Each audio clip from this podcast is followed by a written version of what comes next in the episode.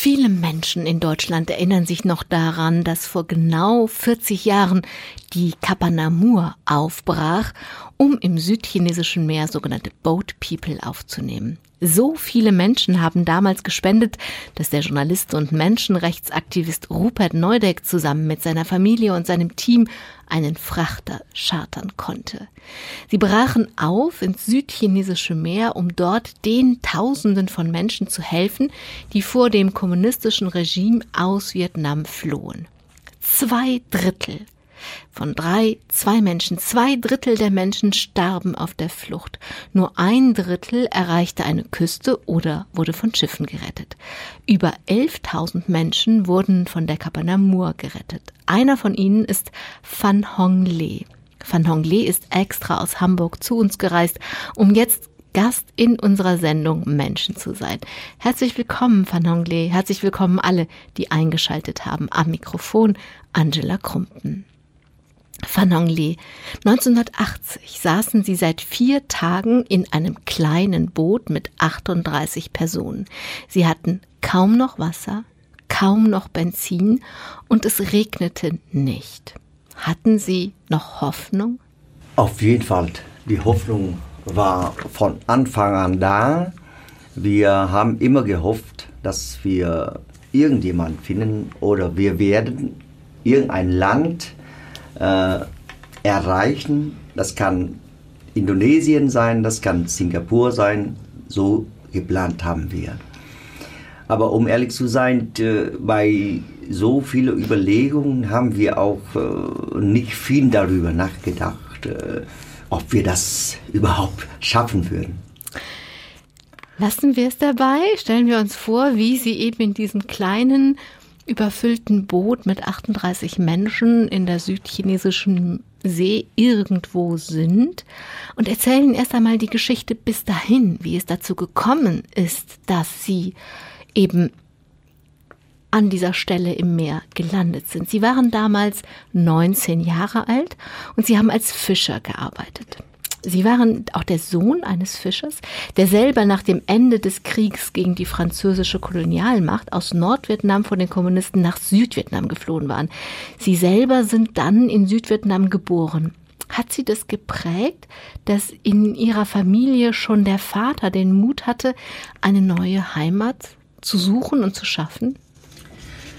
Ich glaube schon, das äh, liegt bestimmt irgendwo im Blut. Mein, meine Eltern waren Katholiken damals im Norden und äh, nach dem Genfer Abkommen äh, von 1954 zwischen Vietnam und Frankreich, wo Vietnam geteilt wird bei dem 17. Äh, Breitengrad, da wusste, wussten wir, ich meine, die Katholiken und äh, auch die äh, Intellektuellen im Norden schon, äh, dass sie mit den Kommunisten, die dann den Norden ähm, herrschen, äh, nicht leicht haben. Die Katholiken haben deswegen äh, diese ähm, Vereinbarung von 300 Tagen äh, Freizügigkeit ähm, gewähnt, äh, um nach Süden zu kommen.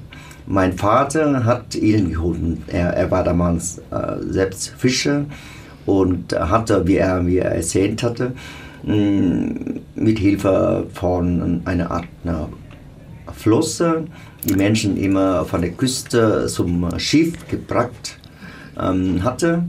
Und äh, irgendwann äh, war es so brenzlig, äh, dass er auch selbst äh, mitgeflogen war. Meine Mutter war schon etwas früher äh, gegangen beim ersten äh, Versuch.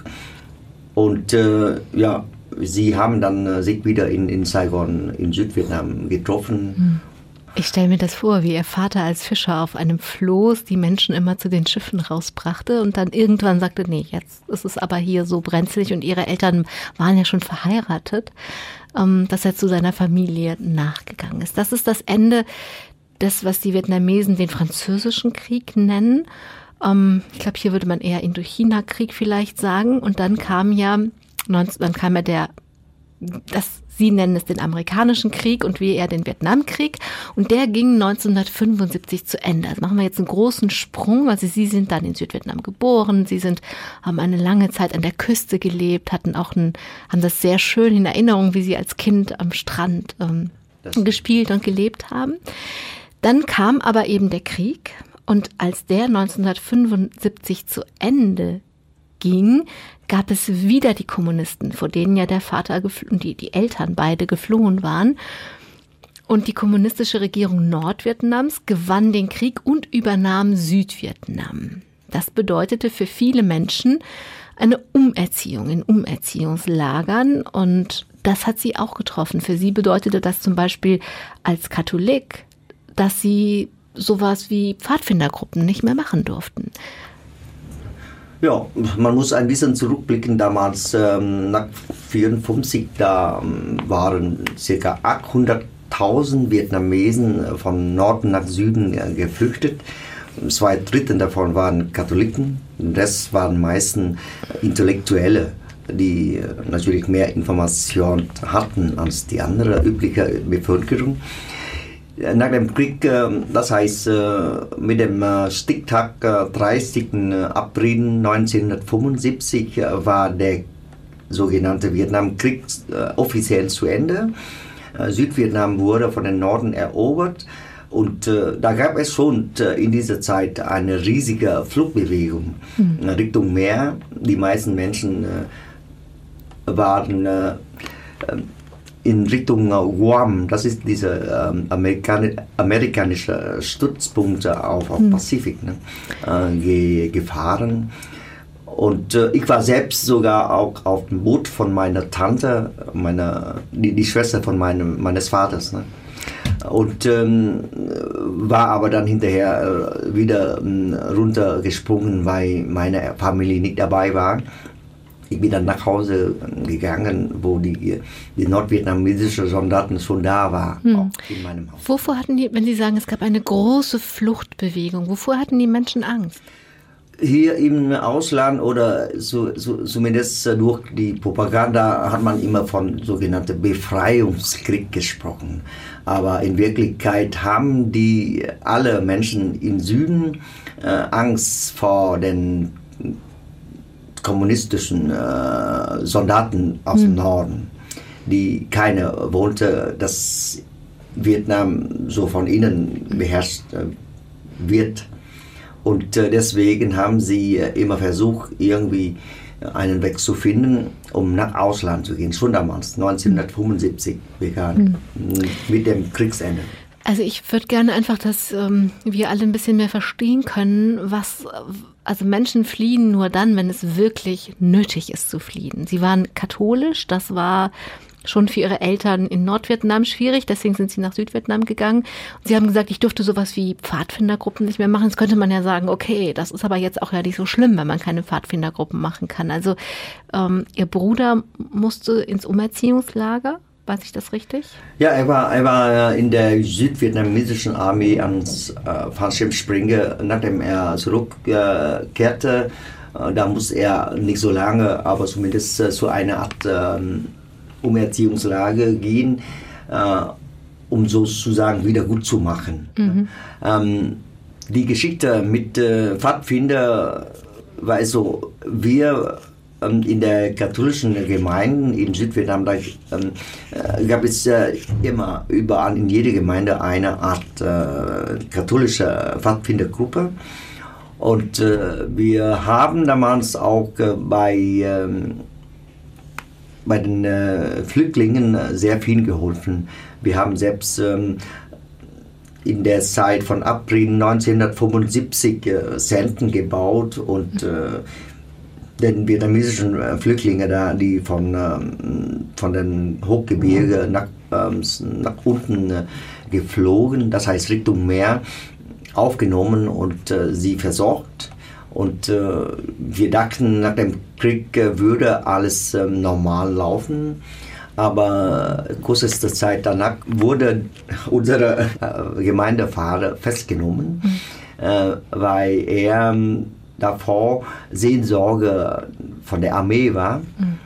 Und äh, zwei Monate oder ich glaube nicht so lange, ein Monat später war der Kaplan auch äh, festgenommen und zum äh, um Erziehungs gebracht. Äh, wohin äh, wusste ich auch nicht mehr. Ähm, die Kirche wurde dann geschlossen und wir durften als äh, katholische Pfadfinder ähm, nichts mehr ähm, unsere Aktivitäten nachgehen. Äh, es gab damals nur noch diese kommunistische Jugend, ne? Kuppe, ich glaube, wie man das auch in der DDR kannte.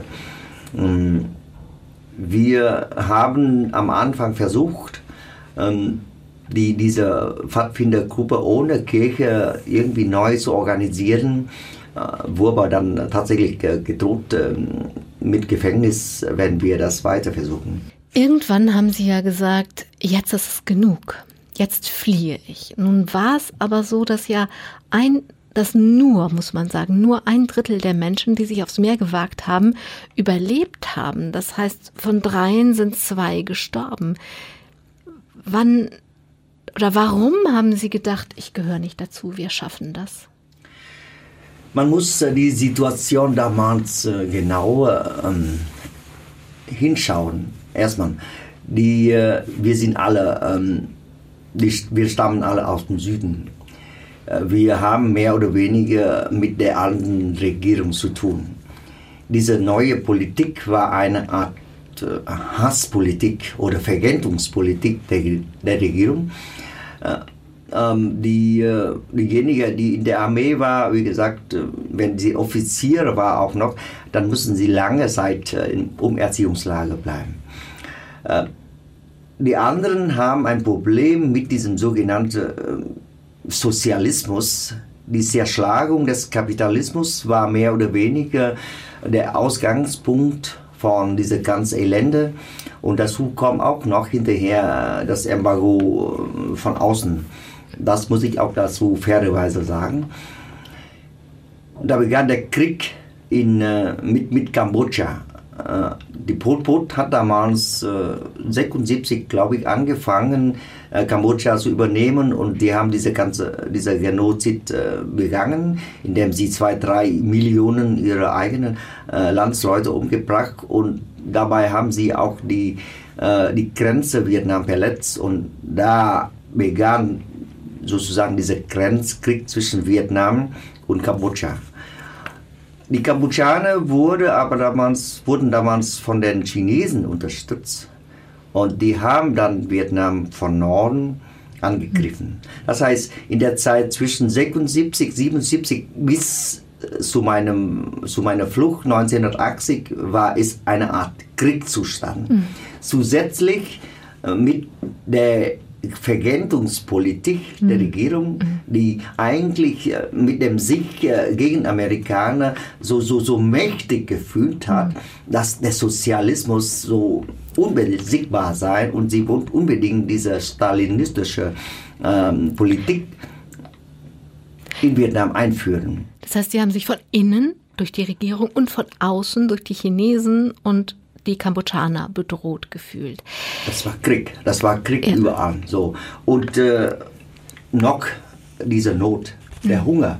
Äh, es gab äh, kaum noch äh, zu essen.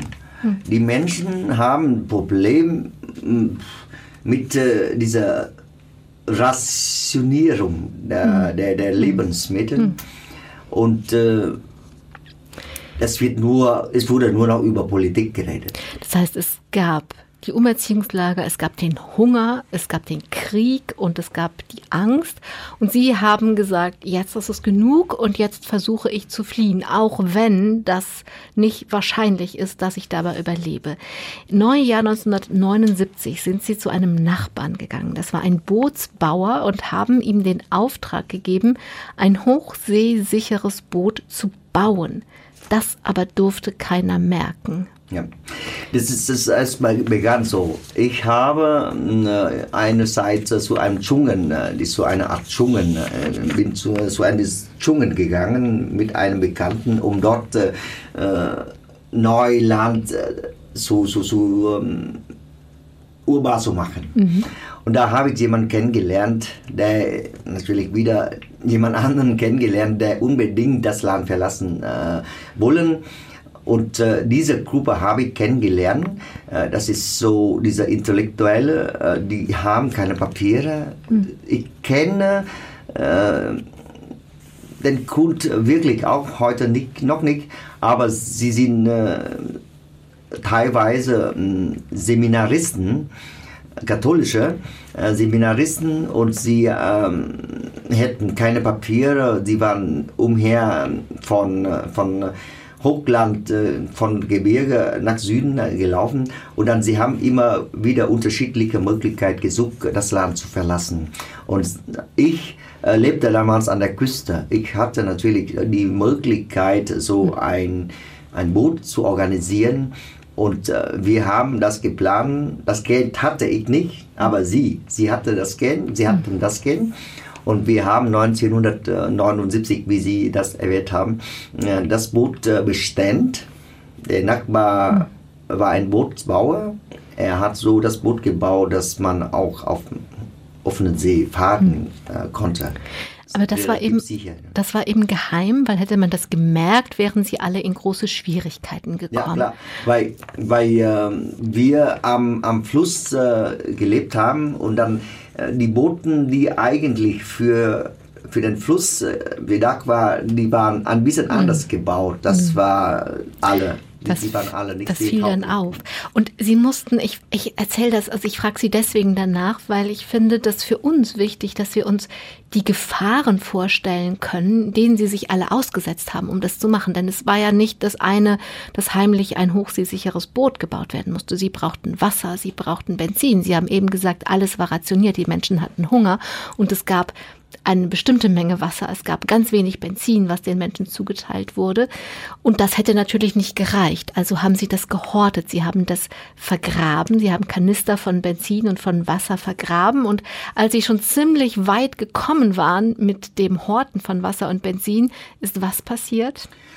Ja, diese die Vorbereitung, diese ganze Vorbereitung war, hat, hat uh, Thriller-Charakter ähm, eigentlich an sich weil ähm, nicht ich äh, die, äh, dieser Vorbereitung, dieser, dieser äh, Kaufen von Benzin und Wasser ähm, zuständig war, sondern die anderen, die, die lebten genau an der Stelle, wo die Leute dann aufgenommen werden mhm. äh, sollten. Und äh, die haben dafür gesorgt, dass diese Garnissen, äh, diese äh, Diesen und äh, Wasser irgendwie in äh, siegen Kanissen einzufühlen und dann entlang dieser Gezeiten, äh, Gebieten, wo mhm. die Mangroven immer so richtig mhm. dick wachsen, so, begraben. So, und die Sonne da, Sie wissen, das, das ist ziemlich hart. Die, ziemlich heiß, die scheint genau. Zwölf Stunden lang so erbarmungslos und äh, auch noch die Feuchtigkeit. Damit haben wir nicht gerechnet, haben Sie nicht gerechnet. Mhm. Wir haben begraben und dann als wir, glaube ich, Anfang 80, äh, wie wir das geplant haben, ähm, irgendwann im März, wo ähm, diese, diese Regenzeit langsam anfängt, das heißt, das Meer relativ ruhig war, da haben wir gedacht, so, da, so könnte man äh, fahren dann haben sie gemerkt, die, sind, die waren alle geplatzt. Waren das heißt, wir müssen wieder von vorne anfangen. Genau, das mussten, sie mussten diesen Fluchtversuch weiter so akribisch und so geheim, das durfte ich auch nicht auffallen, dass, das, dass die Rationen gehortet wurden, ähm, mussten das weiter vorbereiten. Das haben sie ein zweites Mal durchgestanden und dann hatten sie alles ganz akribisch vorbereitet. Sie hatten den Moment berechnet, wo es ähm, Vollmond gab, damit ähm, der, das Meer hell war und die Patrouillenboote geblendet wurden vom Vollmond. Sie hatten Ebbe und Flut berechnet. Sie waren der Kapitän. Sie hatten die Verantwortung.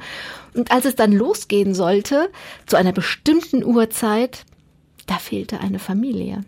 Ja, wir haben äh, eine Familie, der hat äh, zwei Kinder und äh, er sollte eigentlich so eine Art, äh, das Boot auch mitführen. Und deswegen äh, durfte er mit seiner Familie äh, mitfahren. Aber ich, ich, ich weiß noch, das war circa so 15 Uhr Nachmittag, als ich das Boot vor, hinter meinem Haus so losfahre und dann dorthin zu, zum äh, Treffpunkt fahre. Da habe ich geplant, haben wir geplant, 18 Uhr wäre dann der Zeitpunkt, wo die, die App beginnt. Da hat man eine sehr gute äh, Schub, um dann sehr schnell bis mhm. zum äh, Meer, bis zur Meermündung äh, zu erreichen. Dann hat er, hatte er sich aber irgendwie verfahren. Er war mit einem kleinen Boot unterwegs und äh, der hat den Treffpunkt verfehlt. Und dann kam erst eine, spät, eine Stunde später, wo die, die äh, Ebbe schon richtig eingesetzt hat. Und äh, wir haben hinterher sozusagen äh, diese Hindernisse unerwartet erlebt. Das heißt, nach einer anderthalb Stunden äh, Fahrt, da sind wir plötzlich auf Grund gefahren. Hm. Und äh, ja, weil das war, das war so, so ein äh, Vollmond. Ne? Genau. Und das Wasser, die, die Ebbe war richtig äh, stark. Und ihre ganzen Berechnungen stimmten nicht mehr. Sie sind dann auch, also es war dann auch, sie wollten ja, sie wussten, dass Boote verfolgt werden und sie wollten dem allen entkommen. Aber jetzt waren sie zu spät losgekommen. Und am zweiten Tag hat, sind sie tatsächlich von einem Schiff verfolgt worden. Ja, das stimmt. Und zwar, als wir ähm, den Tag danach äh, fast ich würde sagen, so auch um Mittag, um, um Nachmittagszeit um 10 Uhr, da hat jemand durch äh, Fernrohr nach hinten geschaut und äh, gemerkt, äh, dass ein, ein schwarzer Punkt immer größer wurde. Und wir haben gedacht, okay, vielleicht nur ein, ein Fischerboot, äh, aber dann wurde dieser Punkt richtig, ein, ein richtiges äh, Patrouillenboot geworden. Und die haben auf uns geschossen, als sie noch circa 100 Meter weit von uns entfernt waren. Ich war selbst damals äh, an der, am Steuer und ich habe gesagt, okay, jetzt ist zu Ende. Äh, wir müssen umdrehen. Dann bin ich nach rechts umgedreht und das äh, Patrouillenboot ist nach links umgedreht und weitergefahren. Ich weiß bis heute nicht, warum sie uns auf uns geschossen haben und dann doch weggefahren. Sie haben alle im Boot geglaubt, die Reise ist an dem Punkt zu Ende. Die Menschen haben ihre Papiere weggeworfen. Sie haben Angst gehabt. Sie haben wirklich gedacht, die Reise ist zu Ende und auf einmal dreht das Boot zur anderen Seite ab und verliert das Interesse an ja, Sogar Waffen haben wir auch weggeworfen. Wir haben hm. auch ein paar Waffen dabei gegen angebliche Piraten und so. Hm. Oh, für mich äh, bleibt es ein Wunder. Hm. Das war sozusagen das erste Wunder. Ja. Dann sind sie weiter, also es war am zweiten Tag, dann kam der dritte Tag, dann kam der vierte Tag und sie hatten zwar Wasserproviant mitgenommen, aber natürlich für 38 Menschen konnten sie nicht für zig Tage Wasser mitnehmen. Und sie haben wieder gedacht, es ist eigentlich zu Ende. Ich habe sie am Anfang gefragt nach der Hoffnung und sie haben gesagt, sie haben die Hoffnung nicht ganz aufgegeben, aber es war auch überhaupt nicht klar, wie es weitergehen konnte. Und dann kreiste auf einmal ein Hubschrauber über ihnen. Hm. Ja, das, das, das, das Bild äh, habe ich immer noch sehr lebendig äh, im Kopf, dieser, dieser grün bemannte äh, Hubschrauber. Ne? Ja, wie, wir waren, wie gesagt, am vierten Tag es hat nicht geregnet. Wir haben gehofft, inständig gehofft, dass es ist doch äh, Juni ne? und das ist Regenzeit. Das muss irgendwann regnen, dann werden wir Wasser bekommen. Haben wir auch äh, große Planen manchmal aufgespannt, äh, um äh, Regenwasser zu, zu, aufzufangen, aber das war einfach zu wenig gewesen. Und da kam auf einmal dieser, dieser grün bemannte Hubschrauber, er kreist über unseren Kopf herum und eine Frau habe ich gesehen bei Beilagesitz, äh, bei Fahrersitz, da, äh, sie hatte mit ihr, ihren äh, Latscher, glaube ich, irgendwie uns gewunken. Und äh, wir haben nicht verstanden. Und dann hat sie eigenhändig ihr Hemd ausgezogen, ich weiß noch im Kopf, und dann uns damit äh, gewunken. Und dann haben wir verstanden, wir sollen den Hubschrauber folgen. Mhm. Und das haben Sie gemacht. Sie sind dem Hubschrauber mit Ihrem Boot gefolgt? Ja, wir haben dann äh, den Hubschrauber gefolgt und ich glaube, das war ungefähr äh, drei Viertelstunden danach. Drei, eine Dreiviertelstunde, okay. Ja, ja, okay. Ich, ich kann, das, das, Boot kann okay. nicht so ja, schnell ja. fahren. Dann haben wir ein riesen Schiff gesehen. Das ist, das ist so ein Berg von. Ich weiß nicht, ich, kann, ich, von ich habe so ein Schiff noch nie gesehen, muss ich sagen. Deswegen, dieses, dieses Gefühl habe ich immer noch. Das Boot ist so klein und da ist so eine Wand von, von Schiff. Ne? Und da oben habe ich so viele Menschen mit in, in bunten Kleidungen gesehen. Ich weiß nicht, äh, was ist das für ein Schiff? Äh, Es könnte vielleicht ein, ein, ein, ein irgendwie so eine Art äh, Reiseschiff sein, aber bitte nicht aus Vietnam oder aus, aus äh, China oder aus Russland. Das könnte möglich sein. Äh, Wir hatten ein bisschen Angst gehabt. Aber wir sind trotzdem dann dorthin ge gefahren und als wir äh, nach oben äh, hochgezogen, gebracht mit einer Art äh, Kran oder selbst äh, hochgeklettert, äh, dann habe ich Vietnamesen gesehen und die haben natürlich auch zu uns gesprochen. Und äh, das war eine, eine tolle Überraschung. Das war die, ah, die Erleichterung ohne Ende. Wussten Sie in dem Moment, als Sie diesen Berg von Schiff ähm, oben überwunden haben, wenn, wenn ich die alten Filme gucke, dann ist es tatsächlich so, dass die Menschen entweder noch die Kraft hatten, lange Leitern hochzuklettern oder in so Art Nest schaukeln, die dann vier, vier Seile hatten. Dann wurden die Kinder und die Frauen reingesetzt und dann langsam hochgefahren. Ähm, ähm, wann wussten Sie, wir sind in Sicherheit, richtig in Sicherheit? Als ich äh, das Schiff betreten äh, hatte, da habe ich schon das Gefühl, dass, dass, dass man irgendwo schon sicher ist, weil das ist, das ist kein, das ist kein Boot mehr, das ist nicht mehr unsere Nussschale, äh, wo es ziemlich wackelig war, sondern das, das, das steht man einfach auf dem Boden. Aber das war so stabil. Und äh, ich meine, okay, in diesem Moment, äh, da hat man so viel zu sehen, da hat man so viele Fragen. Und äh, deswegen war man auch noch nicht so, so, so klar, wo man genau ist.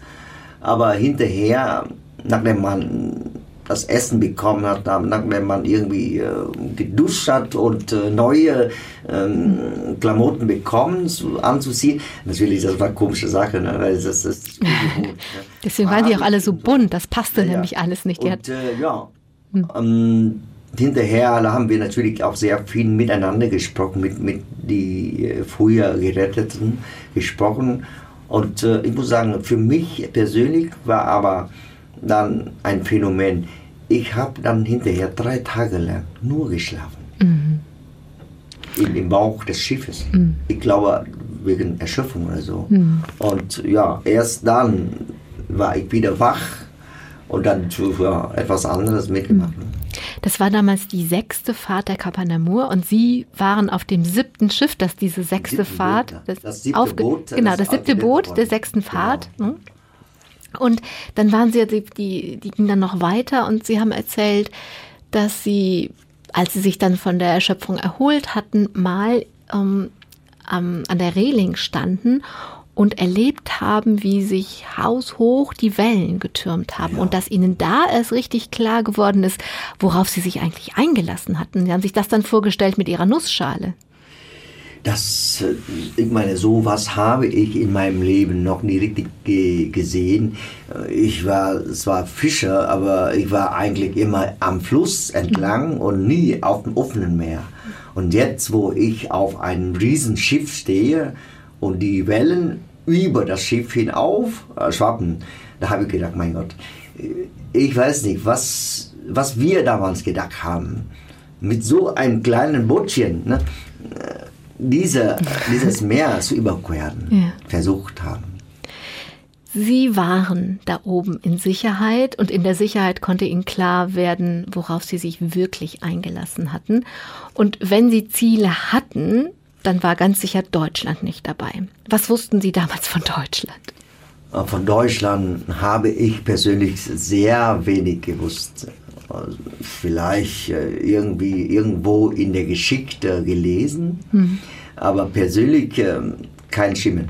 So, Mercedes-Benz, vielleicht ein Begriff, Zweiter Weltkrieg, habe ich sogar auch von Roman äh, gelesen. Der, der, der berühmt-berüchtigter äh, General irgendwie in Afrika. Okay. habe ich ein Buch darüber gelesen. Okay. Aber das mehr oder weniger im, im mystischen Bereich hm. als, als in Wirklichkeit. Hm. So. Und äh, von Deutschland habe ich kaum noch gehört. Und vor allem, wenn überhaupt, dann nur von DDR. Nur von der von DDR. Dem, von dem hm. sozialistischen Bruderland sozusagen, in Anführungszeichen. Also Sie wussten von Hitler und Sie wussten von den Sozialisten, vor denen Sie ja nun geflohen sind. Und jetzt sollten Sie in ein Land, wo wieder die Kommunisten ganz nah waren. War Ihnen, war Ihnen dabei geheuer, als Sie verstanden haben von diesem Schiff, geht es über ein Flüchtlingslager? Das war klar, das war noch eine Zeit dazwischen, aber Sie waren ein Kontingentflüchtling, das heißt, es war klar, dass Sie wirklich komplett in Sicherheit waren, aber eben in Deutschland. Äh, wie, also war Ihnen das geheuer, dass Sie nach Deutschland gehen sollten? Ähm, für mich persönlich war es äh, nicht so schlimm. Ich äh, wohnte eigentlich ursprünglich äh, in, die, in, den USA. Äh, da habe ich äh, viele Verwandtschaften, die schon 1900, hm. direkt nach 1975, das heißt nach dem Krieg, hm. dorthin sind. Und ich wohnte unbedingt dort. Und ich habe auch nie nachgedacht, dass, ähm, dass ich nach Deutschland kommen werde. Hm.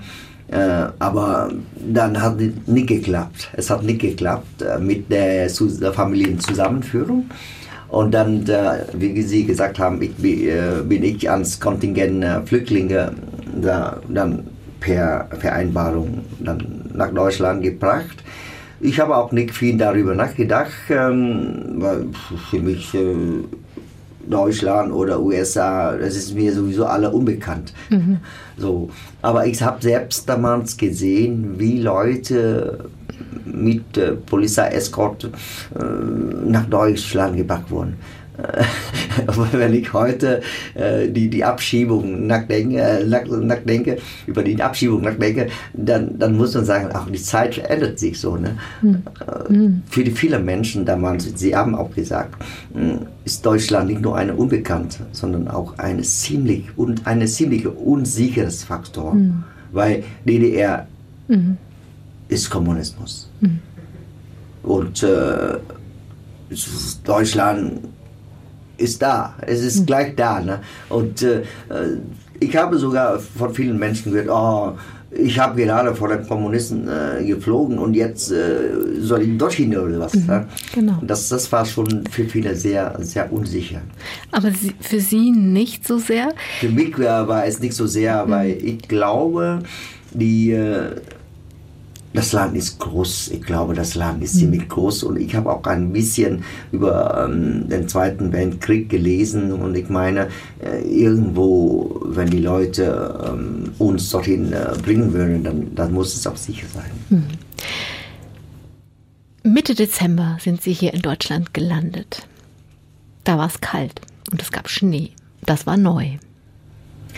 Ja, das war im Winter und äh, ich glaube, der Winter war auch nicht unbedingt wenig hart.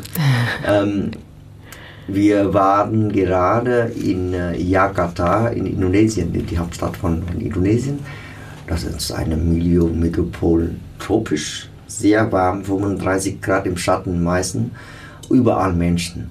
So, in ein Flugzeug äh, gestiegen und nach Frankfurt da ist eine ganz andere Welt. Als wir ausstiegen, äh, ausgestiegen waren, da haben wir jeder eine, eine Art äh, Wohndecke bekommen und äh, ich erinnere mich noch, da muss man vom Flugzeug zum, zum Bus, nee, das war, nee, in, in, in Frankfurt, da sind wir nur von einem Flugzeug zu anderen gegangen, aber in Hannover, da sind wir richtig vom Flughafen zum Bus gelaufen ne? und das war, das war ein Erlebnis. Und ich muss weiter sagen, als wir im Bus waren und dann äh, nach Friedland äh, gebracht werden sollten, da haben wir unterwegs niemanden gesehen auf der Straße und wir haben echt Angst bekommen.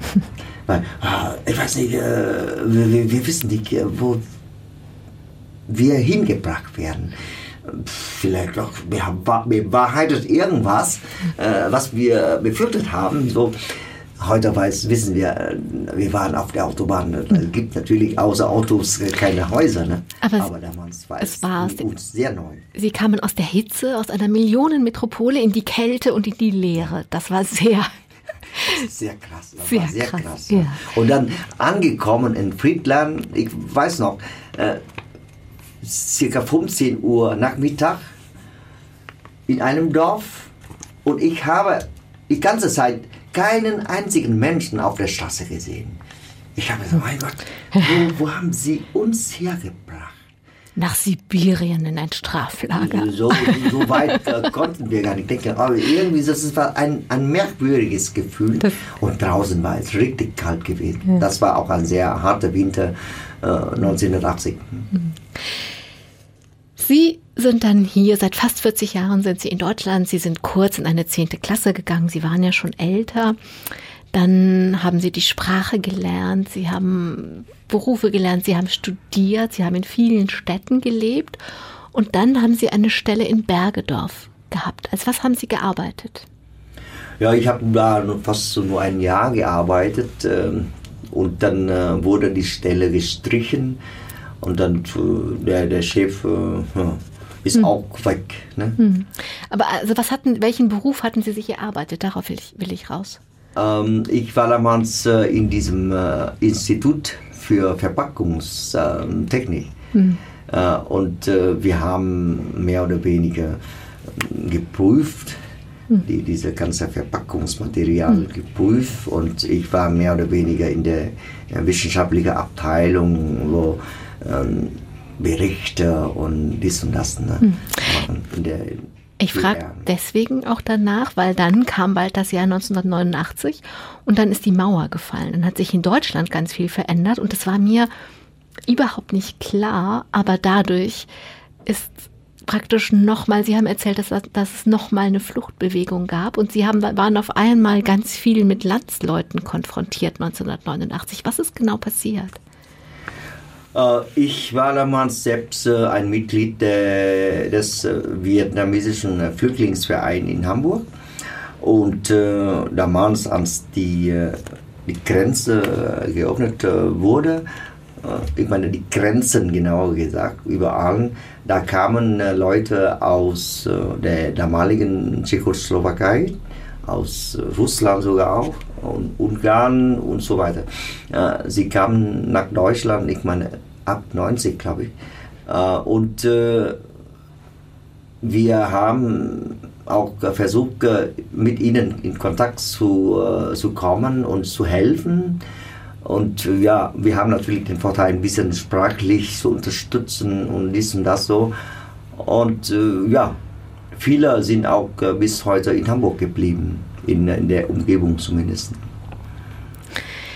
Ich frage deswegen danach, weil Sie erst viel geholfen haben, Sie haben dann viel übersetzt und dann haben Sie Ihren Beruf geändert. Also heute arbeiten Sie als, Dol als selbstständiger Dolmetscher und aus dieser Hilfe haben Sie dann nochmal eine, ja, eine, eine Dauerhilfe gemacht. Also Sie leben davon, aber es ist natürlich auch anstrengend und schwer vom Dolmetschen zu leben. Aber Sie haben dann Ihren Landsleuten geholfen, in Deutschland anzukommen. Und daraus ist der Beruf erwachsen. Ja, so kann man auch sagen, aus äh, einem Hobby ist ein, ein Beruf geworden. Ich habe 2003 dann die Prüfung bei, bei, dem innere, Be- bei der inneren Behörde in, in, in Hamburg äh, gemacht und dann offiziell sozusagen vereidigte Dolmetscher, öffentlich bestellte vereidigte Dolmetscher für die vietnamesische Sprache. Aber äh, der Vorlauf war tatsächlich so. Ich habe äh, in der Zeit zwischen 90 bis dato ähm, viele Vietnamesen äh, geholfen bei Antragstellung, bei dies und das so und auch ab und zu mal auch für, für BAMF übersetzt. Und daher kam es zu dieser Idee, ne, dass man, warum nicht, äh, einen Beruf daraus macht. Kommen wir zurück ins Heute. Sie haben eine Familie, Sie haben vier Kinder. Das erste hat gerade Abitur gemacht und sucht jetzt seinen Studienort, seinen Studienplatz hat es, glaube ich, schon. Und wenn Sie auf diese 40 Jahre zurückschauen, wann würden Sie sagen, haben Sie begriffen, was damals eigentlich passiert ist, dass hier ein Mensch, Robert Neudeck, ins Fernsehen gegangen ist und hat gesagt, wenn ihr mir helft, dann können wir dahin fahren und dann müssen die Menschen nicht weiter ertrinken. Und dann ist so viel Geld zusammengekommen, dass das eben ging, privat einen Riesenfrachter chartern. Wann haben Sie begriffen, was da eigentlich passiert ist, dass Ihnen am vierten Tag mit Ihrer Nussschale ein Riesenboot entgegenkommen konnte? Ja, diese, diese äh, Gewissheit kommt erst später, als wir in Deutschland, als ich schon in Deutschland hier lange Zeit gelebt habe und natürlich auch äh, ein bisschen Deutschkenntnis habe, weil davor da, da, hat man nur Bahnhof verstanden. Und äh, auch dieser ganze ähm, Mechanismus äh, in der Gesellschaft, äh, was hier dann alles so läuft, politisch, äh, gesellschaftlich. Und ich war eigentlich sehr überrascht über diese, diese Bereitschaft, hm, dieser, dieser Engagement, das Engagement von, von Privatmenschen äh, mit so viel Mühe, mit so viel äh, Impuls zu sagen, ja, die, die Menschen, die sie überhaupt gar nicht kennen, 60.000 von, von, von Kilometern entfernt, ähm, so, so viele Mühe zu machen, um dann äh, zu retten, erstmal, und dann hinterher auch noch irgendwo einen Aufenthalt äh, zu ermöglichen. Und wenn man schon in der Politik ein bisschen äh, durchblickt hat, dann muss man sagen, das, das ist kein, keine leichte Sache, weil äh, man muss so viele politische Kämpfe führen, um überhaupt dazu zu kommen, dass die Menschen erst nach Deutschland gebracht äh, werden. Und ich fand das unglaublich, äh, das ist unglaublich. Äh, ähm, ich weiß, ich weiß nicht, wie man, äh, was für Begriffe man benutzen soll. Bei uns gibt es äh, so ein Sprichwort. Ne? Äh, der Bau von neun Gottestempeln ist noch nicht mal so groß für die Rettung eines Menschen. Hm. So, so, so übersetzt kann man sagen, dass zum Beispiel Rupert Neudig oder solche Menschen, die die Menschen gerettet haben, die haben Hunderttausende von Gottes Tempeln gebaut. Und äh, ja, auf diese Idee war mein Freund gekommen. Ne? Er hat äh, dieses Sprichwort angeschaut und er sagt, ach Gott, das, das, so kann man sagen. Ne? Mhm. Und ich bin auch sehr berührt von, von dieser Aussage. Weil ich meine, Menschenrettung das ist eigentlich äh, unser Grundcharakter als Menschen. Ich habe schon mal gesagt, Menschlichkeit hat mit Mensch zu tun. Aber eine Selbstverständlichkeit ist nicht unbedingt. Umso mehr, ich frage Sie das natürlich auch, weil wir jetzt in einer Zeit leben, in der sich das alles zu wiederholen scheint. Wieder fliehen viele Menschen übers Meer, setzen ihr Lebens aufs Spiel, genau wie Sie. Viele tausend Menschen sind auf der Flucht übers Mittelmeer schon ertrunken. Und ein Artikel in der Zeitung, der Tageszeitung Die Welt zu diesem Thema heißt Europa trinkt Latte Macchiato, im Mittelmeer ertrinken Menschen. Was denken Sie, wenn Sie diese Bilder sehen, wenn schon eine konservative Zeitung das so ausdrückt? Was denken Sie, wenn Sie diese Bilder sehen? Das ist sehr bitter, mm, weil wenn wir, wenn wir den Begriff Menschen ähm, so genau durchblicken, dann äh, muss man sagen, das war eigentlich schon immer so. Man, man, ich will nicht abwertend sagen, äh, die, Europäische, die Europäer, wenn sie, ähm, wenn sie das zu, zugelassen haben, dass die Menschen im Mittelmeer ertrinken, das heißt nicht, dass sie automatisch auch dabei schuldig sind. Das muss ich nicht sagen. Aber dass die Menschen im Mittelmeer ertrinken müssen, das ist natürlich für Europäer erstmal eine direkte Erfahrung. Wir damals, wenn wir überhaupt äh, im Meer gestorben waren, dann waren erstmal sehr weit weg. Mhm. Das ist 18.000 Kilometer von hm. hier, äh, Luftlinie. Also, äh, dass die Menschen hier nicht gesehen haben oder nicht gehört haben oder sogar nicht berührt haben, das kann man verstehen.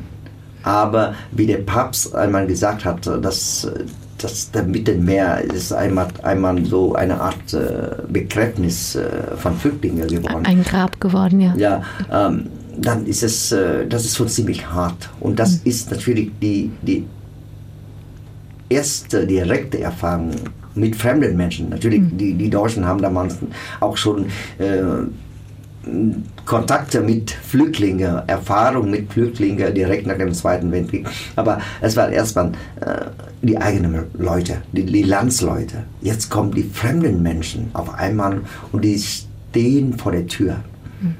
Und es ist, ich kann mir sehr gut vorstellen, das ist für sehr viele, sehr viele äh, Deutsche äh, eine neue Erfahrung, eine hm. ganz neue Erfahrung.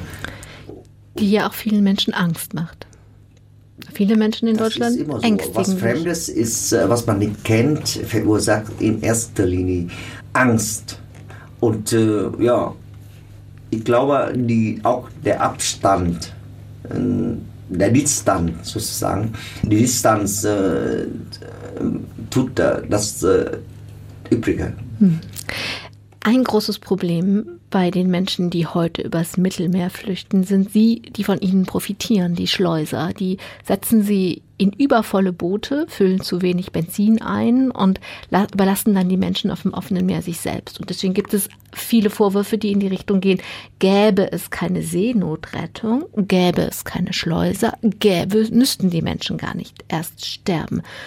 Jetzt können wir auf dieses große weite Feld können wir uns hier nicht einlassen an dieser Stelle in dieser Sendung. Aber ich frage deswegen danach, denn diesen Vorwurf musste sich die Kapanamur damals auch gefallen lassen. Und die Menschen in Deutschland, also es gab Menschen, die haben gesagt, wenn ihr da nicht dauernd hinfahren würdet, dann würden die Menschen nicht losfahren, um darauf zu hoffen, von euch gerettet zu werden. Wenn ich das bei Ihnen so verstanden habe, Sie hatten, Sie haben nicht darauf spekuliert, dass irgendwo ein Schiff Sie rettet. Ich muss sagen, äh, diese, diese Behauptung, äh, dass die Seenotrettung irgendwelche eine Art äh, Flugbewegung oder die Flüchtlinge induzieren sollte, das ist eine Unfug, das ist eine unsinnige Sache. Weil wie wir damals zum Beispiel zu Hause hatten wir überhaupt gar keine Information hm. über irgendetwas, vielleicht irgendwo ein Gericht, dass das ein Boot da draußen, dass man irgendwo äh, auf dem äh, offenen internationalen Meer äh, vielleicht äh, von einem Boot, äh, von einem ausländischen Boot, äh, Schiff gerettet werden. Aber darauf zu spekulieren und dann losfahren, deswegen, hm. das glaube ich, das tut niemand. Und äh, zurück zu der, zu der Geschichte von, von Schleusen. Äh, ich muss ehrlich sagen, die meisten, die geflüchtet sind, ob die Vietnamesen damals oder die Syrien heute hier, die haben das, äh, das gleiche Schicksal. Ich glaube, es gibt Ähnlichkeiten äh, zwischen beiden. Die sind meistens städtische Menschen. Mhm. Und äh, die städtischen Menschen haben äh, erstmal keine Ahnung, was mhm. das ist. Sie wollen weg. Mhm. Aber wie? Mhm. Das können sie nicht, wissen sie nicht. Nur die sogenannten Schleuser haben die Möglichkeit. Mhm. Ich war selbst kein Schleuser in dem Sinn. Mhm. Ich habe aber organisiert. So. Und äh, Sie hatten ja auch das Know-how, Sie waren Fischer. Sie wussten, was Sie taten. Ich, selbst war nicht Fischer, ich war erst dann Fischer geworden, okay. als ich das Boot gekauft habe. Ach so, okay. Das war, es gehört eigentlich okay. auch zu der Strategie. Ah. Äh, man muss auch sich vorbereiten. Ja, ja, okay. Gut. Aber ich war vorher nichts da. Aber Ihr Vater war Fischer und Sie ja. waren als Kind mit draußen und Sie kannten das alles. Sie sind ja gerade nicht in der Stadt, nicht in Saigon oder so groß so geworden. Ich habe zumindest äh, die Nähe hm. zu dem sozusagen Tatort Und ähm, die, äh, ich glaube, die Leute, die das organisiert haben, es gibt unterschiedliche Leute, ich muss mhm. auch sagen, äh, bei, ähm, bei der Flüchtlingsproblematik in Vietnam damals, da gab es auch sehr viele Schleuser, klar. Äh, es gab auch viele Leute, ich kenne sogar einige, die haben noch nicht mal ein Boot und haben trotzdem kassiert hm. und die Leute einfach irgendwo hingeschickt, hm. wo sie dann in die Arme der Polizei gelandet waren. Das habe ich auch selbst erlebt und äh, das sind aber nicht alle. Die Schleuse sind nicht die schlimmsten Menschen, aber es gibt wirklich Leute, die die Opportunisten, die, die, die, nutzen einfach die Gelegenheit, um ein bisschen Geld zu verdienen. Und man soll auch nicht vergessen, äh, es gibt dann überall auch äh, die Hände von, von korrupten mhm. Polizisten. Mhm. So, und das haben wir auch gehabt. Mhm. Ohne sie hätten wir auch vielleicht gar nicht geschafft. Mhm. Okay. Das muss man auch sagen. Mhm. Und äh, ob es äh, in Afrika ist oder in Syrien oder sonst wo in Vietnam, da ist diese Zwickmühle überall die gleiche. Hm? Aber dass die Seenotrettung sowas äh, erzeugt, mhm. als, sozusagen als Verursacher für die Flucht, das, das ist blanker Unsinn. Jetzt müssen wir langsam zum Ende kommen. Seit ein paar Jahren ist in Deutschland, in Europa eine ganz andere Situation entstanden, die Sie mit Ihrer eigenen von vor 40 Jahren konfrontiert. Und Sie sind jemand, der aus der eigenen Geschichte macht, dass Sie selber helfen. Sie sind, Sie sagen, dass Menschen, Menschlichkeit kommt von Mensch und ich muss den Menschen helfen. Was machen Sie selber? Ich versuche zumindest in meinem äh, Bereich beraten, den Menschen zu helfen, die hier zum Beispiel auch versuchen, das gibt es auch viele Vietnamesen, die versuchen hier äh, Asyl zu finden oder anderweitig ähm, ein, eine Bleibe zu finden. Ne? Mhm. Und äh, es gibt unterschiedliche äh, Möglichkeiten, ich meine nicht nur in diesem Punkt, sondern auch woanders, äh, mit der Integration oder mit äh, gemeinschaftlichen Vernetzungen, mhm. dann ist es auch wichtig, ähm, dass die Menschen hier eine Heimat äh, finden. Das ist die letzte Frage, die ich noch an Sie hätte. Das ist dieses, ich hätte jetzt nach Integration gefragt. Sie brauchen, gebrauchen das Wort Heimat. Wann, wann sind Sie angekommen? Wann kommen Menschen an? Wann geht es Menschen so gut, dass sie in dem Land, in das sie geflohen sind, um Schutz und Sicherheit zu finden, so dass, dass sie sagen würden, jetzt haben sie eine Heimat? Oder wann hatten Sie eine Heimat? Deutschland ist mir schon längst äh, Heimat geworden. Aber das, das merkt man meistens nicht. Man merkt meistens nur, wenn man woanders ist. Hm. Ich erinnere mich noch an eine eine, eine ganz äh, merkwürdige äh, Erlebnis, merkwürdiges Erlebnis, als ich 1982, das heißt, ich war erst zwei Jahre in Deutschland, ich war mit einer vietnamesischen Gruppe äh, in Paris. Äh, wir waren auf dem Blatt von, äh, von der äh, Sacré-Cœur, dieser mhm. Kirche. Ne? So, und dann habe ich Leute Deutsch gesprochen mhm. gehört Oh, ich fühle mich, oh, das sind meine Leistungen. ja, das Gefühl, das, ist, ja. das Gefühl war merkwürdig. Ja. Ich bin mit den Vietnamesen unterwegs, mhm. habe Deutsch gehört mhm. und habe gespürt, das seien meine Landsleute. Sehen Sie diese, diese Konstellation? Das sehe ich. Das ist eigenartig. Und das im Ausland. Lange Zeit, ja, genau. Sehr lange Zeit darüber nachgedacht. Und hat es vielleicht mit der Sprache zu tun? hat es mit dem Erlebnis zu tun, was ich äh, äh, hier in Deutschland äh, durchgemacht habe? Oder ist es so meine Art? Ich weiß nicht. Ich kann es nicht sagen. Aber Heimat hat mit Heim zu tun. Mhm. Und äh, solange man das Gefühl hat, dass man in Sicherheit lebt, dass man zu Hause ist. Mhm. Ich, hab, ich war damals alleine. Ich habe noch mhm. keine Familie gehabt, hm. muss man sagen. Dann ist die Heimat da. Mhm. Die Heimat, ich glaube, viele Vietnamesen äh, oder viele Ausländer, die hier leben, äh, bestreiten das immer noch irgendwie, weil sie das nicht glauben, dass äh, sie ihre Heimat gefunden haben. Aber ich glaube, sie meinen das mehr rhetorisch. Mhm. Ihre Heimat spürten sie jeden Tag. Gibt es noch was, wenn Sie ganz kurz antworten, was Sie sich wünschen, was noch passieren soll? In welche Richtung? Egal, für Sie, für Ihr Leben, für Ihre Familie, für. Ja, ich wünsche mir, dass das Leben, sagen wir mal, so friedlich bleiben soll, kann, keine Ahnung. Äh, es gibt viele mh, Faktoren zurzeit, die Unsicherheiten erzeugen könnte. Und äh, ich, ich weiß nicht. Äh, ich habe heute im Zug her auch mit dieser Frau gesprochen und wir haben da auch darüber geredet. Vielleicht soll man ähm, der Sache ein bisschen äh, ruhiger angehen mit dieser ganzen Problematik, die zurzeit äh, ziemlich hoch kocht. Ne? Dann Van Hongli, danke ich Ihnen nicht nur, dass Sie die Reise von Hamburg gemacht haben, um hier im Domradio zu Gast sein zu können, sondern ich wünsche Ihnen, dass die Zeiten friedlich bleiben. Das bleibe ich, wünsche ich Ihnen und natürlich uns allen und allen, die zugehört haben, danke ich auch und wünsche und hoffe, dass wir mehr verstanden haben darüber, wann Menschen eine Heimat haben in der Fremde und dass das mit Heim und mit Zuhause zu tun hat. Vielen Dank, Fanong Le. Am Mikrofon war Angela Krumpen. Machen Sie es gut.